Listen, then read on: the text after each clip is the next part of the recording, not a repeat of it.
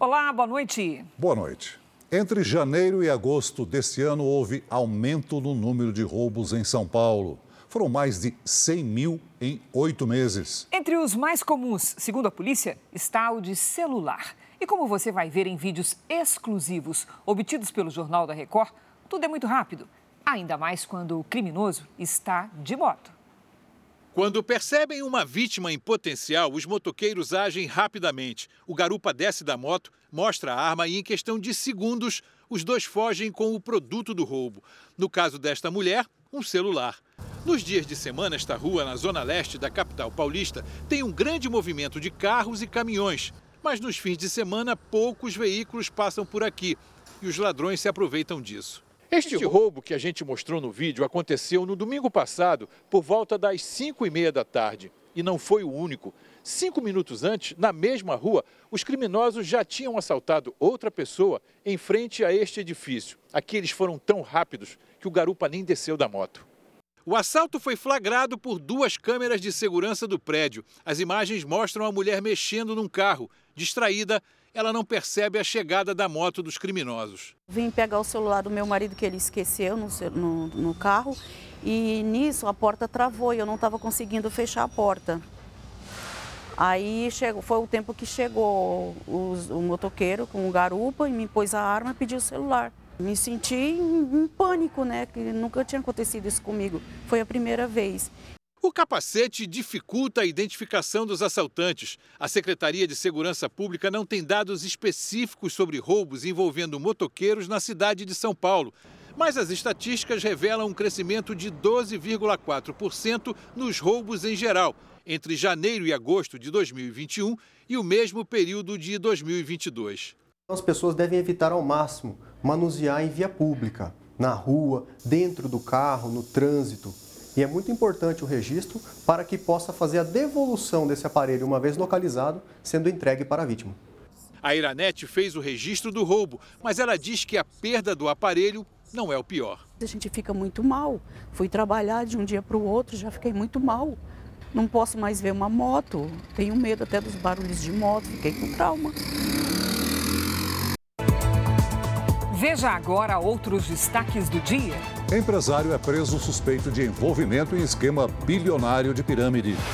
Brasil já abriga 85 mil venezuelanos que fugiram da miséria e da ditadura de Nicolás Maduro.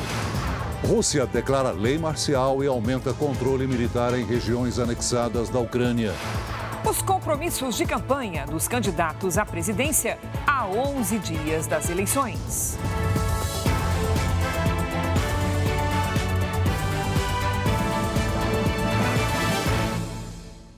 Oferecimento: cartões Bradesco, muito mais benefícios.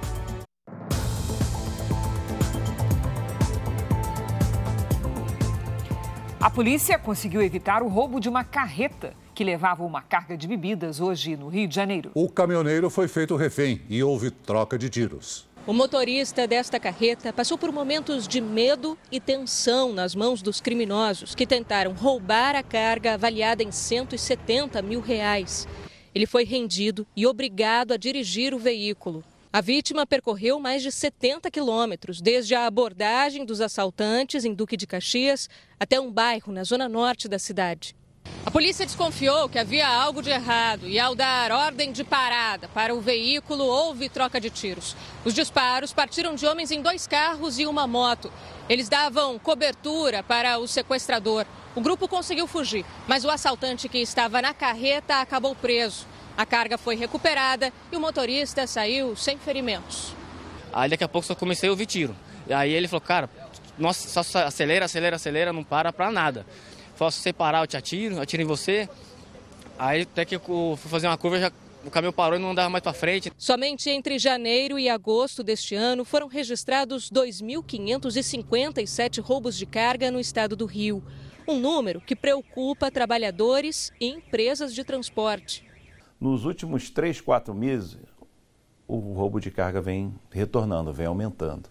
Hoje nós temos muito roubo de carga frigorificada, carne. Com certeza, quem vai pagar a conta no final é o consumidor.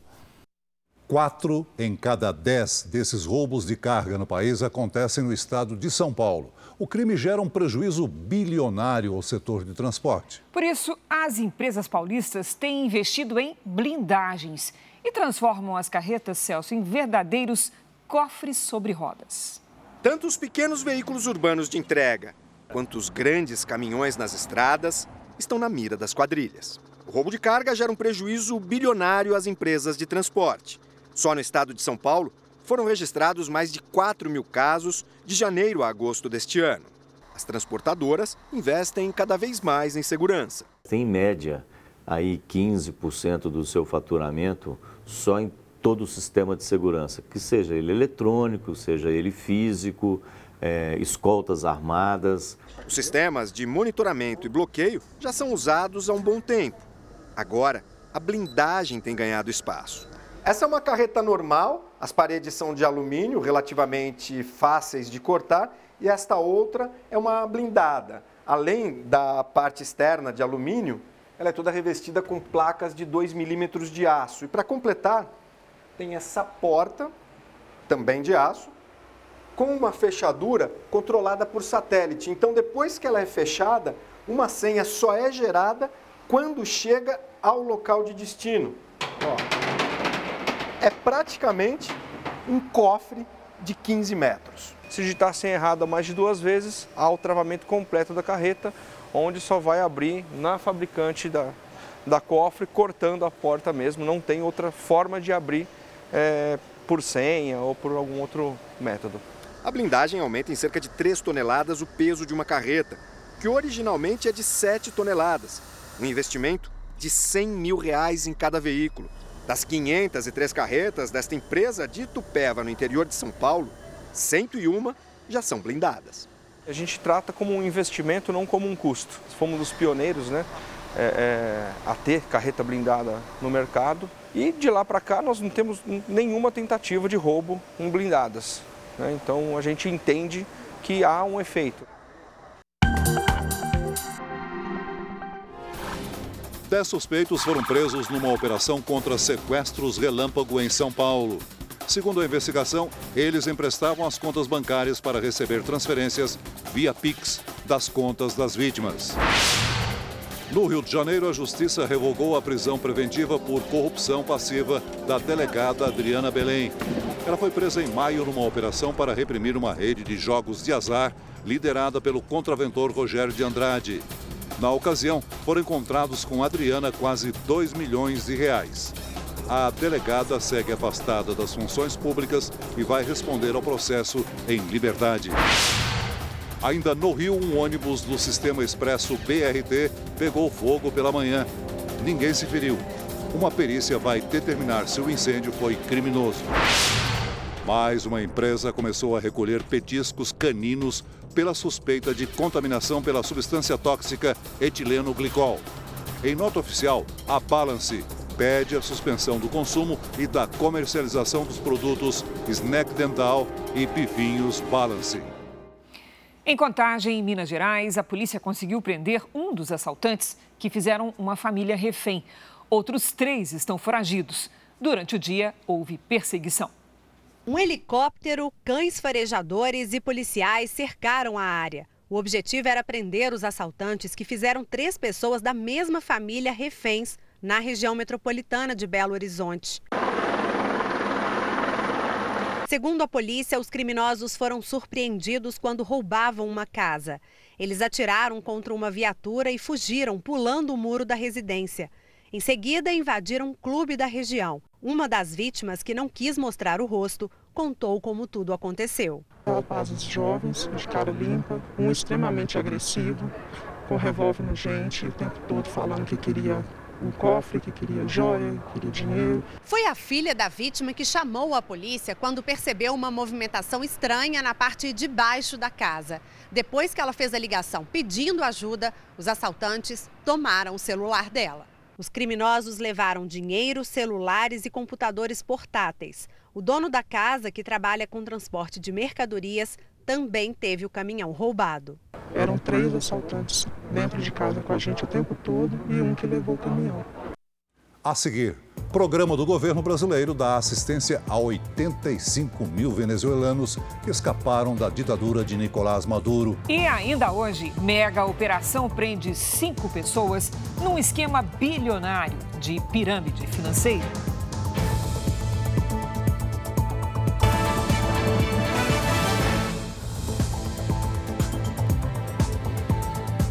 Quase 85 mil venezuelanos que fugiram da ditadura de Nicolás Maduro e buscaram abrigo no Brasil já embarcaram de Roraima para outros estados, muitos com emprego garantido. Por causa da grave crise econômica na Venezuela, a inflação no país deve chegar a 500% até o fim desse ano, segundo o Fundo Monetário Internacional. O homem que hoje empurra um carrinho de sucos na fronteira entre o Brasil e a Venezuela já teve uma vida bem diferente no país vizinho. Eu era empresário grande em Margarita. Tinha eh, não só uma empresa, tinha cinco ou seis empresas diretas minhas e três mais que era sócio. Boris, que agora é vendedor ambulante, ganhava bem e vivia numa casa confortável essas são as fotos dele com a família. Mas a Venezuela, governada pelo ditador Nicolás Maduro, acabou com os negócios do Boris. Assim como outros empresários, ele foi à falência e perdeu tudo que tinha. Segundo entidades independentes, mais de 90% dos venezuelanos vivem na pobreza. O Estado se apropriou de outras companhias que eram meus clientes. Todos os restaurantes lo volaram. Se perdeu todo, compreende? Los dueños, los funcionarios, la gente perdió los trabajos, ¿comprende? Faz três anos que a família de Boris se mudou para Pacaraima, no interior de Roraima. É neste apartamento de apenas um cômodo que eles tentam recomeçar. A Diana, mulher do Boris, era professora universitária com pós-graduação no país vizinho. Aqui a gente tem expectativas de que uma segurança de Estado, do governo, a gente pode novamente começar. Boris é uma pessoa culta, fala vários idiomas, tem cursos de hotelaria na Europa, onde também viveu. Eu falo em alemão perfeitamente, falo inglês perfeitamente, falo italiano também perfeitamente. A Operação Acolhida oferece assistência emergencial a venezuelanos como seu Boris. Logo na entrada, atendimento de saúde e vistos brasileiros. As famílias ficam alojadas em barracas como essas aqui. Mas esses abrigos são temporários, já que o objetivo da operação é apoiar o imigrante na busca de emprego em outras regiões do país. Desde que os trabalhos começaram em 2018 até agora, quase 85 mil venezuelanos foram atendidos no programa de interiorização feito pelo governo brasileiro. Alguns imigrantes já saem daqui com trabalho, outros vão atrás de amigos e parentes. É o caso do Abelardo Zapata. O agricultor de 48 anos está num abrigo para indígenas em Boa Vista. Mas em poucos dias vai se juntar a parte da família que está em Brasília. Vocês vieram caminhando? Quatro, não, dois dias e duas noites. Não tem nada disso para nós bucaeto e roupa, nada disso. A vida de sofrimento que os imigrantes tinham na Venezuela ainda é realidade para muita gente. O país vive numa crise que se agravou desde que Nicolás Maduro assumiu o poder após a morte de Hugo Chávez em 2013. A ditadura de esquerda trouxe a pobreza para o país. Segundo o Fundo Monetário Internacional, a inflação neste ano deve fechar em 500%. No Brasil, o que eles querem é retomar o que na Venezuela perderam há muitos anos: a esperança eu estou fazendo isso é por o futuro das minhas, das minhas crianças, dos meus filhos. Ainda sobre a crise humanitária na Venezuela, imigrantes que tentam chegar aos Estados Unidos protestaram na fronteira do México com o país. Centenas de pessoas, incluindo crianças, fizeram um ato do lado mexicano da fronteira. Autoridades afirmam que, entre outubro de 2021 e agosto deste ano, mais de 150 mil venezuelanos foram detidos tentando chegar aos Estados Unidos. O aumento fez o governo americano mudar a política de imigração para a Venezuela. Foi estabelecida uma cota de imigrantes e permitida a entrada apenas por via aérea. Ainda hoje, Pesquisa mostra que a maioria dos brasileiros tem mais medo de ter o celular roubado do que a carteira. E veja também como foi o dia dos candidatos à presidência da República.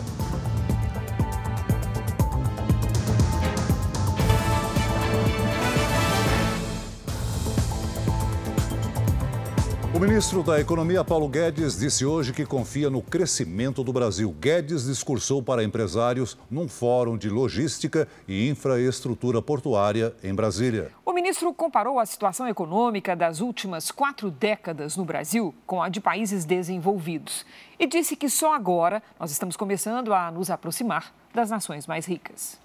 Lá fora está a maior confusão, época de turbulência. Eles tiveram 10, 20, 30, foram quase 40 anos de prosperidade. A distância do Brasil para o resto do mundo aumentou. O Brasil empobreceu. Fico aí falando agora de picanha e cerveja. Não tem noção do que aconteceu. Último lugar no PISA de educação, crescimento zero. A distância aumentando entre os países. E aí, de repente, a gente chega, começa a mudar a direção, cai um meteoro na nossa cabeça, a gente atravessa e estamos saindo do lado de lá, numa dinâmica de crescimento própria, garantida. E tem gente sonhando com voltar à mediocridade anterior. Hora da previsão do tempo. Boa noite, Lid. Como é que vai ficar a nossa quinta-feira? Vamos lá, Cris. Boa noite para você. Oi, Celso. Muito boa noite. Uma ótima noite a todos que nos acompanham. Olha, quinta-feira será marcada pela volta dos temporais com granizo. Observamos muitas nuvens espalhadas pelo país. A circulação de ventos em diferentes níveis da atmosfera forma nuvens de chuva sobre as regiões sul, sudeste e centro-oeste. Há risco de temporais com ventania e granizo nos três estados do sul, em Mato Grosso do Sul, São Paulo e Minas Gerais. O volume de chuva pode provocar transtornos entre Mato Grosso do Sul, Paraná e Santa Catarina. Nas áreas claras, tempo firme e seco. Em Florianópolis, quinta-feira de chuva forte a qualquer hora e 26 graus. No Rio de Janeiro e em Belém, chuva e sol com 33. Em Campo Grande, temporais com 34 e no Recife, chuva, sol e até 29. Na capital paulista, chance de pancadas de chuva a qualquer hora nos próximos dias. Nesta quinta, máxima de 28. Tempo delivery. O Márcio quer saber se a chuva continua em Itanhaém, litoral de São Paulo. Vamos lá. Oi, Márcio. Chuva e calor, viu? Aliás, nesta quinta tem chance de temporais com 27 graus. Na sexta e no sábado, a quantidade de água diminui, mas pode chover a qualquer hora. Máximas de 29 e até 26. Já em Miguel Calmon, na Bahia, a situação é oposta. A Requer Saber pede chuva urgente lá. Opa! Rê, chuva pra valer, minha amiga, a partir de novembro, viu? Por enquanto, vocês seguem naquele ritmo, um sol para cada um com tempo bem seco. Nesta quinta, máxima de 32. Na sexta e no sábado, faz 33. Previsão para qualquer cidade do Brasil e do mundo é aqui mesmo no Tempo Delivery. Mande seu pedido pelas redes sociais com a hashtag você no JR. Cris Celso. Obrigada, Lidy. Até amanhã, Lidy. É. Peritos brasileiros e a polícia argentina investigam se um corpo encontrado nas cataratas do Iguaçu é de um turista canadense. A suspeita é que ele estaria tirando uma selfie nas passarelas do parque. Esta foto mostra o turista de 58 anos depois de cair na água. O acidente foi na segunda-feira, no lado argentino do parque. Segundo testemunhas, o homem subiu numa proteção das passarelas, possivelmente para tirar uma foto. E nesse dia, as águas apresentavam fortes correntezas foi o segundo maior volume de água nas cataratas em toda a história. Ainda hoje, os compromissos de campanha dos candidatos à presidência da República. E veja também: queda de helicóptero deixa duas pessoas feridas em São Paulo.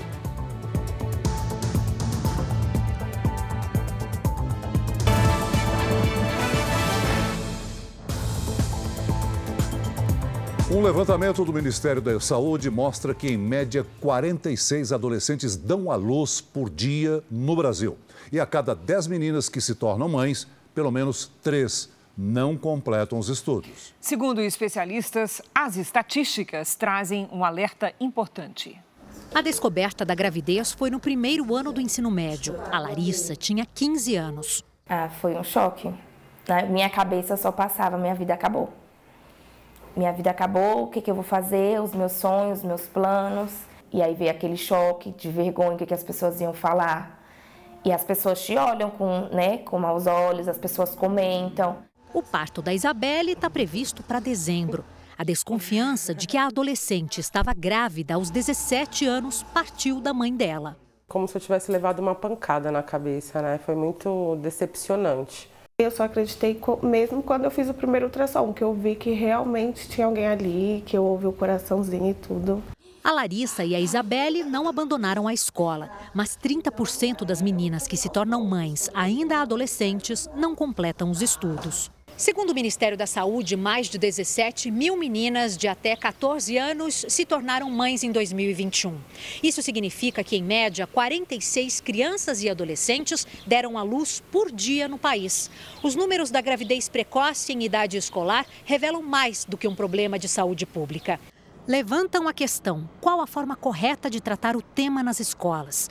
Especialistas em educação alertam que, em certos momentos, em vez de proteger, professores podem incentivar a sexualidade precoce. É uma, uma completa inversão de valores e, e de uma inadequação da maneira como isso é tratado na escola. Professores com viés ideológico, né, é, que nem sempre corresponde à defesa da estrutura familiar e de valores morais adequados, se arvoram o direito e a função de serem os educadores das crianças para essas questões. Um livro que seria distribuído para alunos com idades entre 8 e 10 anos nas escolas da rede municipal de Recife gerou polêmica nos últimos anos.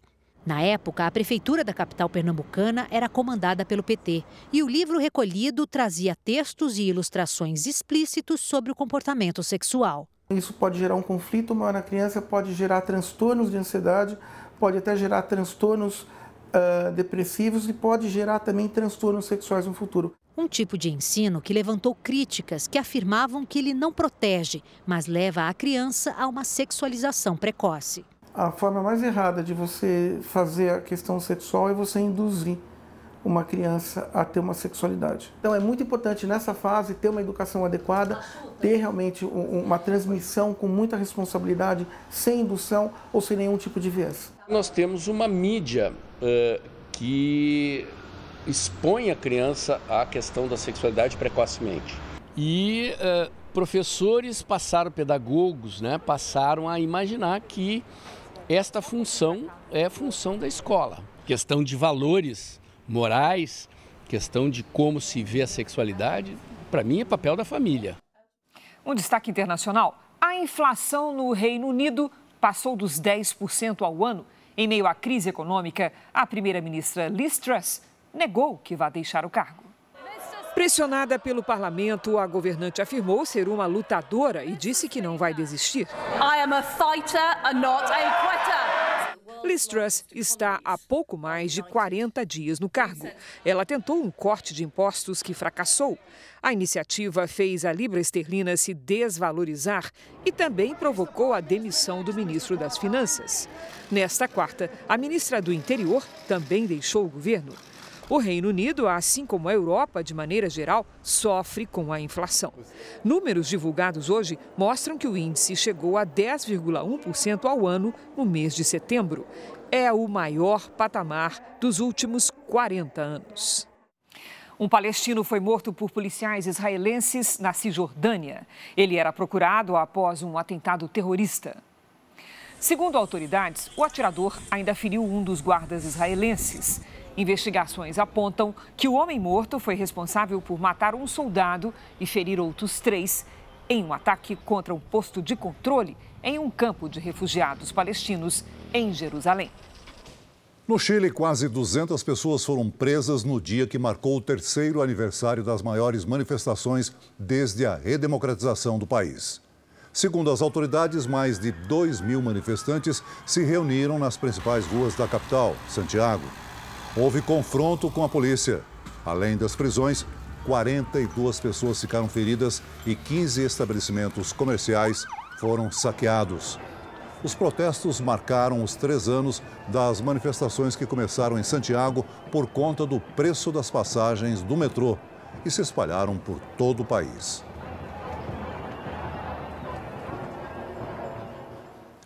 O Jornal da Record faz uma pausa para o horário eleitoral. Voltamos logo em seguida com mais JR e ainda hoje a cobertura completa da corrida pela presidência. Você vai ver como foram os dias de Jair Bolsonaro, do PL, e Luiz Inácio Lula da Silva, do PT.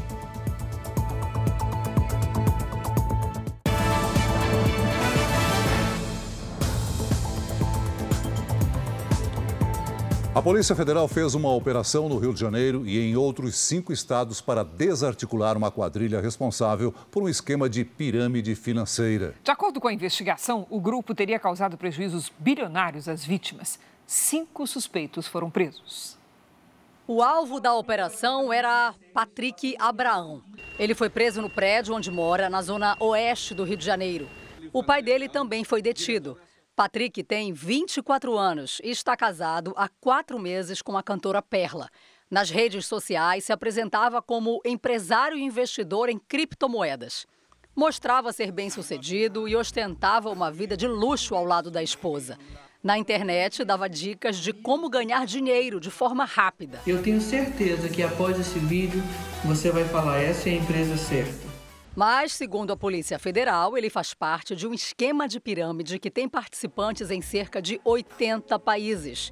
O nome dele aparece nesse documento como um dos sócios da empresa, em que os clientes investem dinheiro com a promessa de lucro de 20% ao mês. Leandro foi seduzido pela chance de ganhar dinheiro facilmente e caiu no golpe. Cheguei numa certa vez, depois de estar 100 mil reais e ganhei 30 mil reais em um dia só, sem mexer no meu, no meu valor. A investigação começou no ano passado, depois da prisão de dois homens em Dourados, no Mato Grosso do Sul. Eles transportavam uma grande quantidade de esmeraldas com notas frias. Foi depois do depoimento deles que a polícia chegou a outros integrantes do grupo. Pelo menos 1 milhão e 300 mil pessoas foram vítimas do esquema. De acordo com a polícia, Patrick passou a dizer que o sistema da empresa foi invadido por hackers e que por isso não conseguia fazer os pagamentos aos clientes. A justiça pediu um bloqueio no valor de 20 milhões de dólares, o equivalente a mais de 100 milhões de reais, além do sequestro de bens. Patrick nasceu em Belfor Roxo, na Baixada Fluminense. A história do jovem empreendedor que venceu na vida dava credibilidade aos negócios com criptomoedas, atraindo outros moradores da região, como o Leandro. Nos primeiros seis meses, quando virou cliente de Patrick, ele ganhou tanto dinheiro que fechou a empresa de brinquedos que tinha há 10 anos. Fez até um empréstimo no banco para investir mais na pirâmide financeira. Agora está endividado. Investido meu, do meu dinheiro tem um milhão de reais. A gente tinha para retorno aproximadamente 6 milhões de reais. A defesa de Patrick Abraão não foi encontrada e a empresária da cantora Perla informou que ela não vai se pronunciar por enquanto. Duas pessoas ficaram feridas na queda de um helicóptero hoje em São Paulo. O helicóptero partiu do aeroporto de Congonhas para um voo teste e caiu cerca de seis minutos depois da decolagem num parque no Campo Belo, zona sul da capital paulista. Dentro do aparelho estavam apenas o piloto e um mecânico. Eles foram retirados da aeronave por pessoas que passavam pelo local. Em seguida, foram socorridos por equipes de resgate e levados conscientes para o hospital. O piloto sofreu traumatismo craniano e o mecânico fraturas nas pernas e nos braços. O helicóptero, com capacidade para seis pessoas, foi fabricado em 2013 e estava em situação regular. As causas do acidente são investigadas. Uma parceria anunciada hoje pelos Ministérios da Saúde e da Mulher, Família e Direitos Humanos com a Caixa Econômica Federal vai fortalecer o combate ao câncer de mama em todo o Brasil. Depois que a mãe foi diagnosticada com câncer de mama em 2011, a Célia passou a se preocupar com a doença. Em um exame de rotina, três anos atrás, veio o diagnóstico. Dois tipos de câncer ao mesmo tempo, um em cada mama, um agressivo, um menos, mas dois cânceres. A história da Célia é mais uma entre tantas outras de milhares de mulheres que lutam contra o câncer de mama no país. Só neste ano, segundo o Ministério da Saúde, cerca de 66 mil brasileiras foram diagnosticadas com a doença, que é a principal causa das mortes de mulheres no Brasil. Em parceria com a Caixa Econômica Federal, o Ministério da Saúde anunciou hoje ações de combate e prevenção ao câncer de mama. Uma das ações prevê a ampliação do acesso à cirurgia de reconstituição mamária pelo SUS, que vai receber um investimento de 100 milhões de reais do governo. O câncer de mama é um vilão, é um terrível assassino de mulheres. Agora, se nós diagnosticamos precocemente, é, aí nós temos condições de curar essa doença. Mesmo que o câncer seja detectado numa fase mais avançada, há tratamentos complementares que são muito eficientes, a radioterapia, tratamentos quimioterápicos que são ofertados pelo Sistema Único de Saúde. A Caixa vai informar as clientes mulheres sobre a importância do diagnóstico precoce. Por meio do aplicativo Caixa Tem, e de ações presenciais em agências lotéricas. Sabe aonde essa cliente está, sabe a idade dela, e aí, se a gente integrar esses esforços, essa questão do rastreamento principalmente, eu acho que a Caixa pode ajudar muito. A Célia sabe o quanto o diagnóstico precoce pode fazer a diferença. Faça você também a prevenção, que é muito importante. A prevenção salva vidas. O presidente Vladimir Putin ordenou hoje a lei marcial em quatro regiões ucranianas anexadas pela Rússia. A medida amplia a autoridade de Moscou sobre esses territórios. À medida que boa parte dos moradores foge das explosões, as equipes de resgate avançam no sentido contrário para cuidar das vítimas. Os paramédicos fazem atendimentos em meio a bombardeios na região de Donbás, no leste da Ucrânia, e só param quando os ataques se aproximam.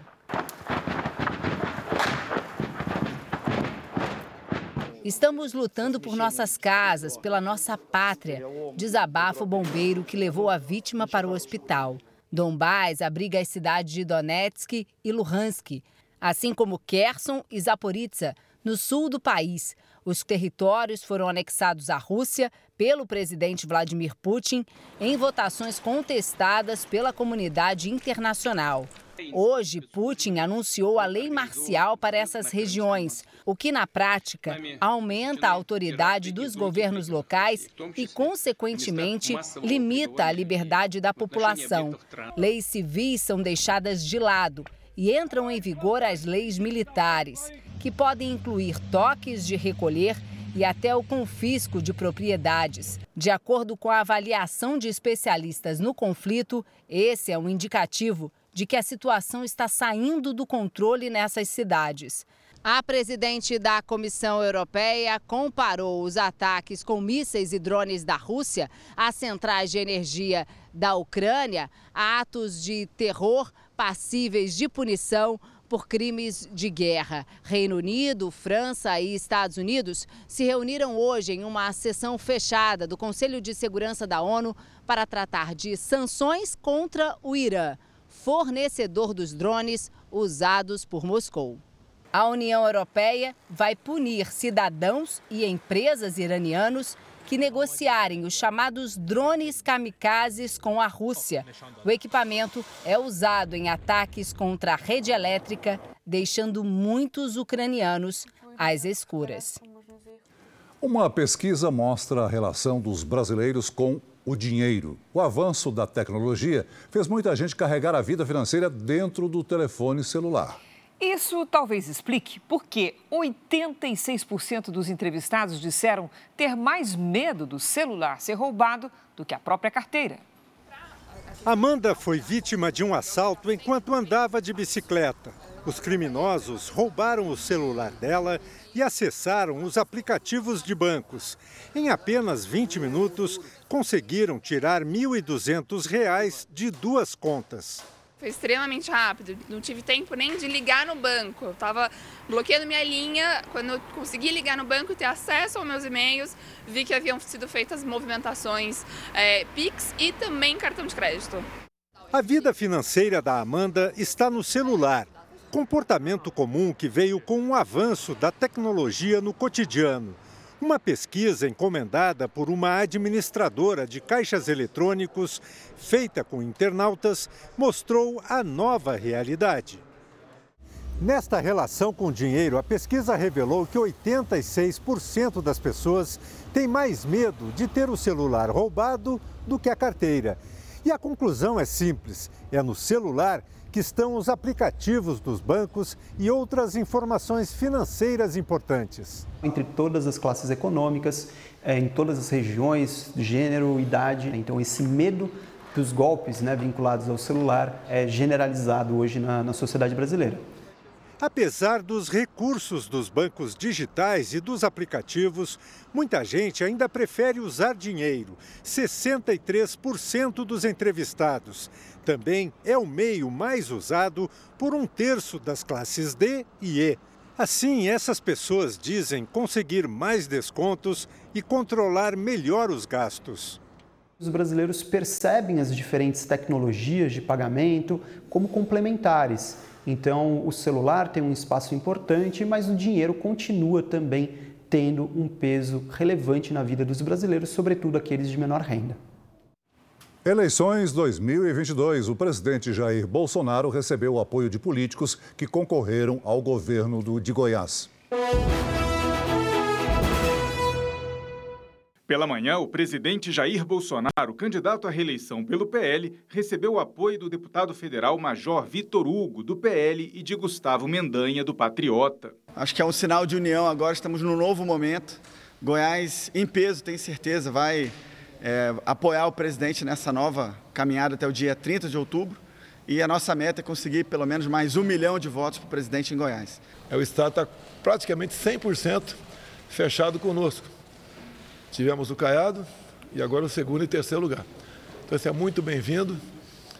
Unanimidade não vai ter, mas a grande maioria, como temos fechado com outros candidatos que ficaram em segundo lugar, aumenta muito a, a nosso potencial de votos. Bolsonaro defendeu o posicionamento do Ministério da Defesa, que disse ontem que as Forças Armadas não fazem auditoria das eleições. O ministro Alexandre de Moraes mandou a pasta apresentar documentos sobre uma suposta apuração paralela das urnas. Em nota, o ministério afirmou que faz parte das entidades fiscalizadoras convidadas pelo TSE e que não cabe aos militares auditar o sistema de votação. À tarde, ainda no Palácio da Alvorada, Bolsonaro recebeu o apoio de mais prefeitos e lideranças municipais. A primeira-dama, Michele Bolsonaro, foi a São Paulo, na companhia da senadora eleita pelo Distrito Federal, Damares Alves, do Republicanos. Também participaram o deputado Marcos Pereira, presidente do Republicanos, e parlamentares eleitos. Foram três eventos dedicados às mulheres. Aliança pela Vida, Mulheres com Bolsonaro e Influências com Michele. A primeira-dama ressaltou o papel das mulheres na política. Michele se emocionou ao falar do episódio em que a filha, Laura, foi atacada e xingada por uma jornalista. Querem atacar nossa honra? Ataque. Mas não sejam bastos ao nível de atacar a honra de uma criança. Ela tem 11 anos completados ontem, 12 anos. Ela é uma criança e medidas serão tomadas. Medidas serão tomadas. O candidato do PT, Luiz Inácio Lula da Silva, esteve em São Paulo e no Rio Grande do Sul nesta quarta-feira. O candidato pelo PT, Luiz Inácio Lula da Silva, começou o dia em São Paulo. Ele se encontrou com representantes de algumas igrejas evangélicas. No início da tarde, já aqui em Porto Alegre, Lula deu uma entrevista coletiva. O candidato, que é visto com desconfiança pelo agronegócio, disse que não pretende fazer uma carta ao setor, mas que Geraldo Alckmin vai fazer essa interlocução. Qualquer oposição que o agro tenha ao PT e a mim não é por conta de maltratamento que eles tiveram quando fui governo ou quando a Dilma foi presidenta. Se o Alckmin vai conversar com o agronegócio, para mim é bom.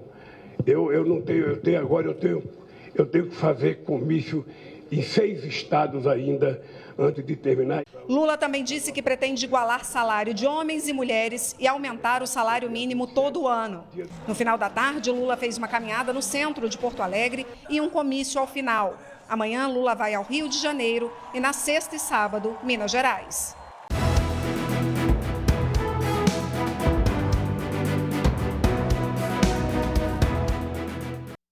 Domingo, dia 23, nove e meia da noite, ao vivo.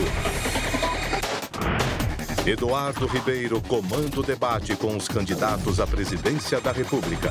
Segundo turno.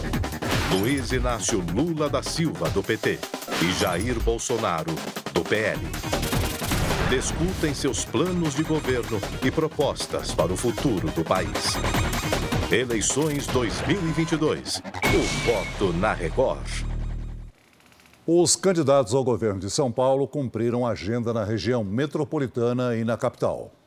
O candidato pelo Republicanos, Tarcísio de Freitas, participou dos eventos dedicados a mulheres na capital paulista.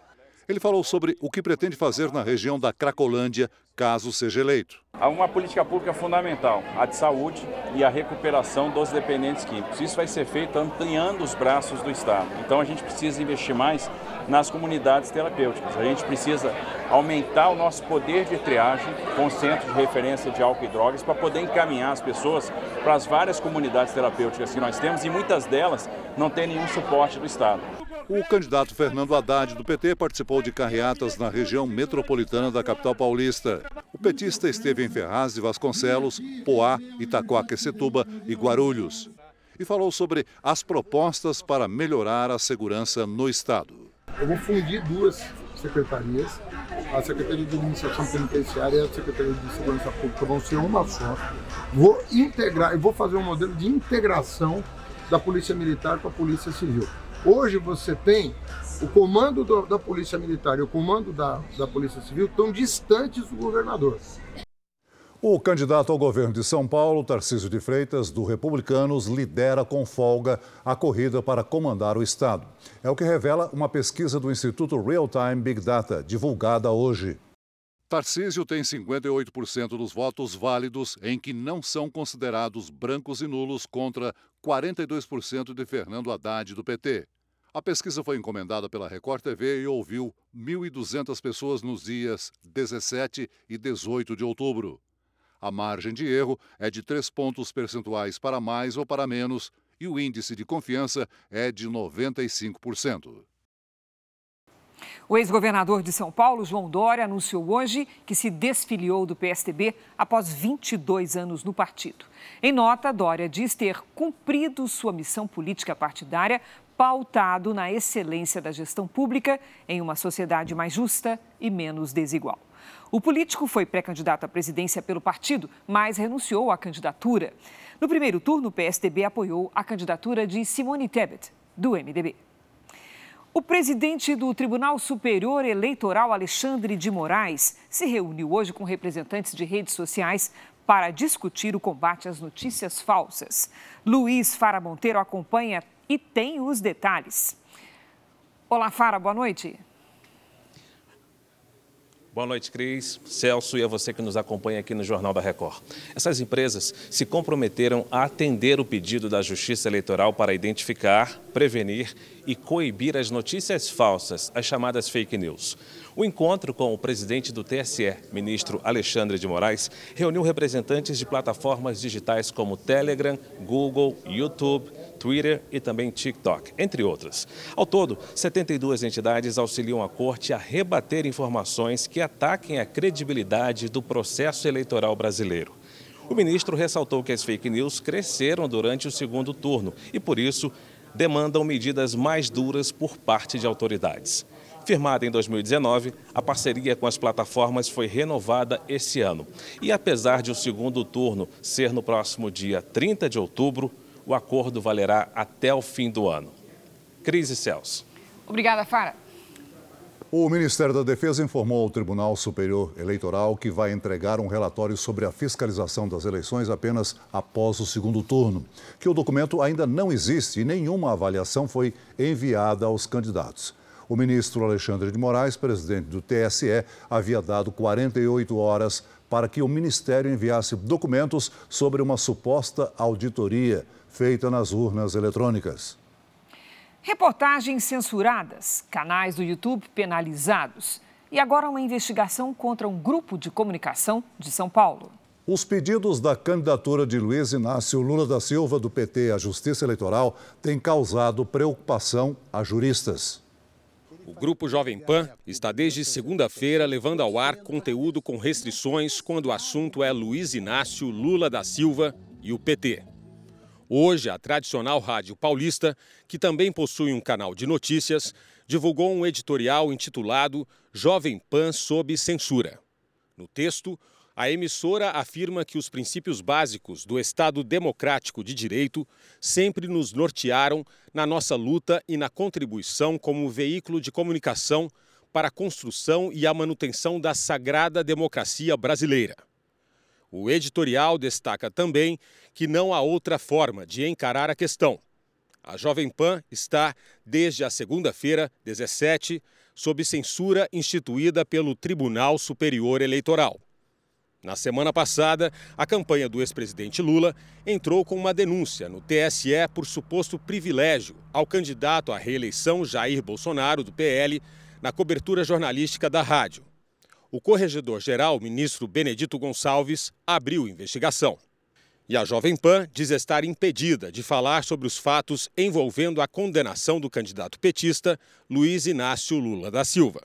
O ex-presidente Lula foi condenado após investigações da Operação Lava Jato. Chegou a ficar mais de um ano e meio preso, mas acabou solto e liberado para concorrer à presidência depois da anulação dos processos. Aquela regulação da mídia que ele e seus companheiros prometem insistentemente já começou. Isso é muito ruim para a democracia, isso é muito ruim para a liberdade de expressão e eu lamento né, que o TSE esteja é, é, enveredando pelo caminho perigoso da censura. Eu tenho liberdade de pensamento no artigo 5 inciso 4. sem limitação nenhuma, os meios de comunicação no artigo 220 são dois artigos muito claros da Constituição. Liberdade de pensamento de um lado e a comunicação social não pode ter limites. Este não é o primeiro pedido da campanha de Lula que tenta impedir o trabalho da imprensa e a liberdade de expressão.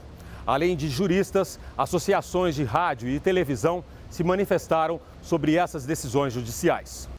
A Abratel, a Associação Brasileira de Rádio e Televisão, divulgou uma nota em que afirma acreditar que qualquer decisão a ser tomada sobre esse tema seja sempre em consonância com a preservação da liberdade de imprensa e do Estado democrático de direito.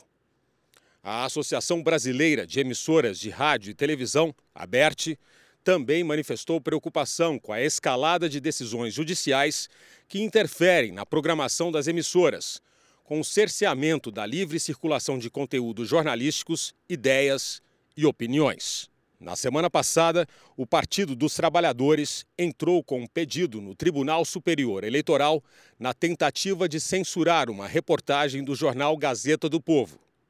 O partido quer impedir a publicação de fatos históricos sobre a relação de Luiz Inácio Lula da Silva com o ditador da Nicarágua, Daniel Ortega.